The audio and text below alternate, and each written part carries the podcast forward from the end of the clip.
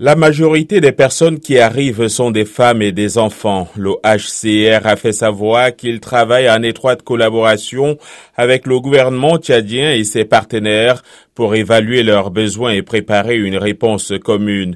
Selon Aziz Mahamad Saleh, ministre tchadien de la communication et porte-parole du gouvernement, entre 10 000 et 20 000 personnes ont été accueillies, la plupart dans le département de la Sunga. Chaque jour, des gens affluent et un couloir humanitaire a été ouvert, a-t-il dit. L'Est du Tchad accueille déjà plus de 400 000 réfugiés soudanais et les nouveaux arrivants font peser une pression supplémentaire sur les services publics et les ressources du pays qui sont déjà surchargés, ajoute le ministre. Les besoins les plus urgents sont l'eau, la nourriture, les abris, les soins de santé, la protection des enfants et la prévention de la violence sexiste, indique le HCR.